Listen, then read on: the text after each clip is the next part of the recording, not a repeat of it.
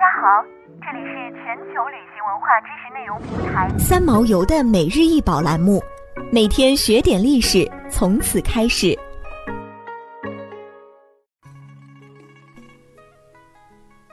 每天学点历史，从每日一宝开始。今天给大家介绍的是玉凤。一九七六年，河南省安阳殷墟妇好墓出土，高十三点六厘米，厚零点七厘米，整体呈黄褐色。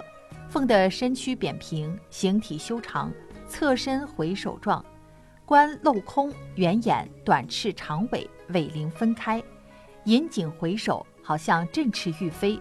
弯弯的身躯。外圆凸张，内圆凹曲，凤冠高耸，显得体态婀娜、灵动有致。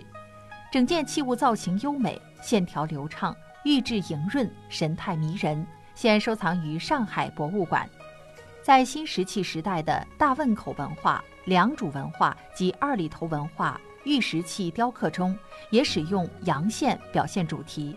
其中一种做法是将纹样周围的地面剔除。通过剪地使其成为浅浮雕，此玉凤翅上雕琢的羽鳞纹即是采用这一技法，而对于冠、翅、尾鳞部位的虚实处理，则反映出商代工匠已经熟练掌握了镂空、钻孔技术。整器雕琢精细，光泽闪烁，显示了出色的抛光技术。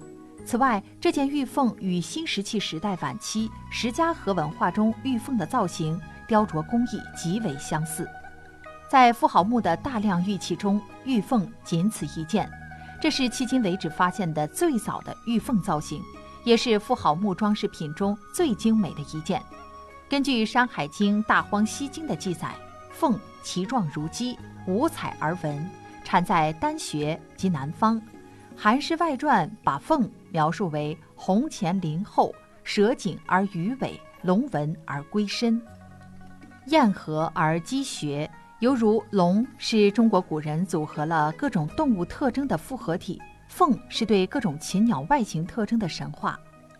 据《史记》记载，殷商始祖契的母亲简狄是在吃了玄鸟的蛋后才生了契，这就是天命玄鸟降而生商的传说。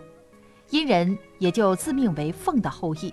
玉凤的出土为研究早期的凤鸟信仰提供了一份珍贵的材料。早在五千年前，中原地区仰韶文化、东北辽河流域红山文化的先民们已开始塑造龙的形象，把龙树为心目中的神，而凤则是商代的新创。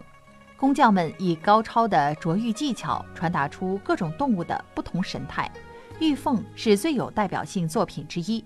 是殷商人崇拜的对象。想要鉴赏国宝高清大图，欢迎下载三毛游 App，更多宝贝等着您。